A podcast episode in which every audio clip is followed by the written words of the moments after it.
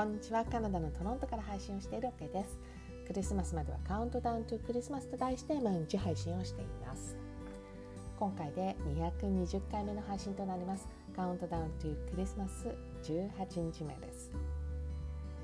でまずはですねこのパーティーズのアドベントカレンダーなんですけれどもパープルのねツリーのオーナメントが今日のものでした。で中にはですねえ昨日と同じじゃないかと思ったんですがこのサンタクロースのね包み紙のチョコレートがね今日のものだったんですね。でなんかこの辺ね入れる時にもうちょっと考えるべきでしたよね。毎日違うのが出るようにした方が面白いので。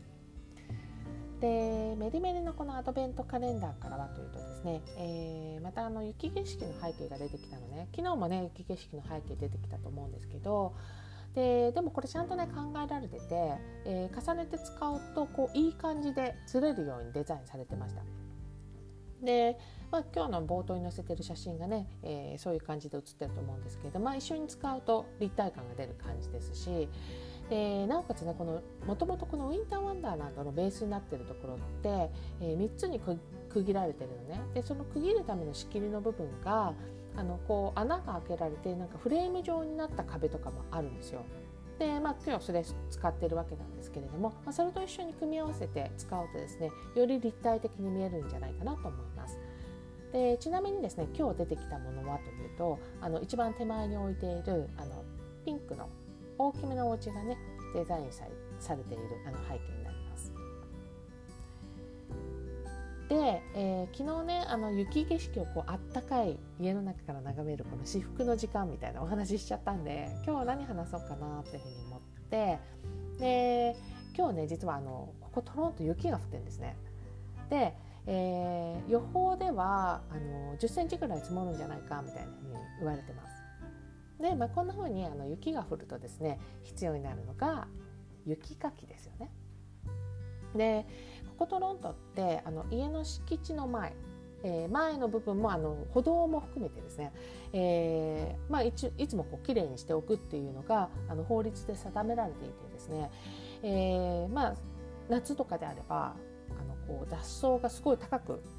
成長しちゃった場合にあの文句言われたりとかねすることもあるしあと、まあ、こうやって冬の時期であれば、えー、雪かきもそこに含まれるということになるんですけれども例えばね、まあ、あの今日は週末なんで郵便局の人来ないですけれどもこれがまあ平日だった場合に郵便局の人が来て、えー、その敷地の前にあるこの歩道のところで、えー、転んで怪我したというふうになった場合にあの本当に訴えられちゃったりとかするからあのそうお家の前のね郵便局はあのとっても大切だったりします。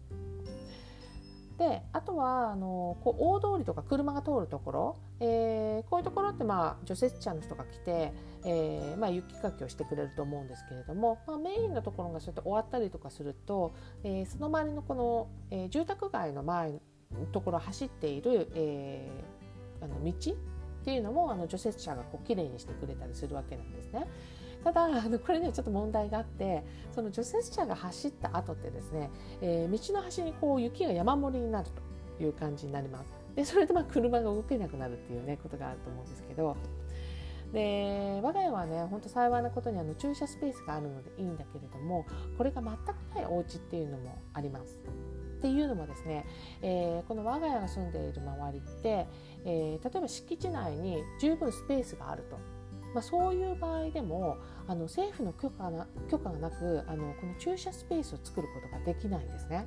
なので、まあ、お家によってはですねこの駐車スペースはあのわざわざ設けてないというところもあったりします。で、まあ、その場合に、まあ、車持ってたら、まあ、路上に駐車するということになると思うんですけれどもそうするとまあこうやって雪の日にですね家から出てきて出かけようと思ったらもう車のタイヤが埋まってるみたいな感じで あの慌ててねシャベルをこう持ってきて雪を抜かしてるみたいな人がいたりしますね。そうなんかトロントでこう雪の日に住宅街でこうよくある光景じゃないかなっていうふうに。えー、18日目のこのメルメリアドベントカレンダーから出てきたあのもう一つのこの雪景色もですね、えー、昨日のものと一緒にしてウィンターワンダーウィンターワンダーランドに追加をしました。えー、220回目の配信はカウントダウンというクリスマス18日目のお話をさせていただきました。最後まで聞いていただきどうもありがとうございます。また明日の配信でお会いしましょう。カナダ・トロントから OK でした。